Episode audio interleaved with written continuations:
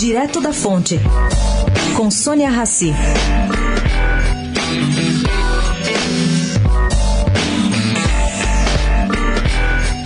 O Supremo Tribunal Federal negou essa semana demanda da Federação Nacional de Bancos contra uma norma do Tribunal Superior do Trabalho sobre correção dos débitos trabalhistas. O tribunal havia decidido que essa correção não seria mais pela TR, e sim pelo IPCA-E, como já ocorre com os precatórios.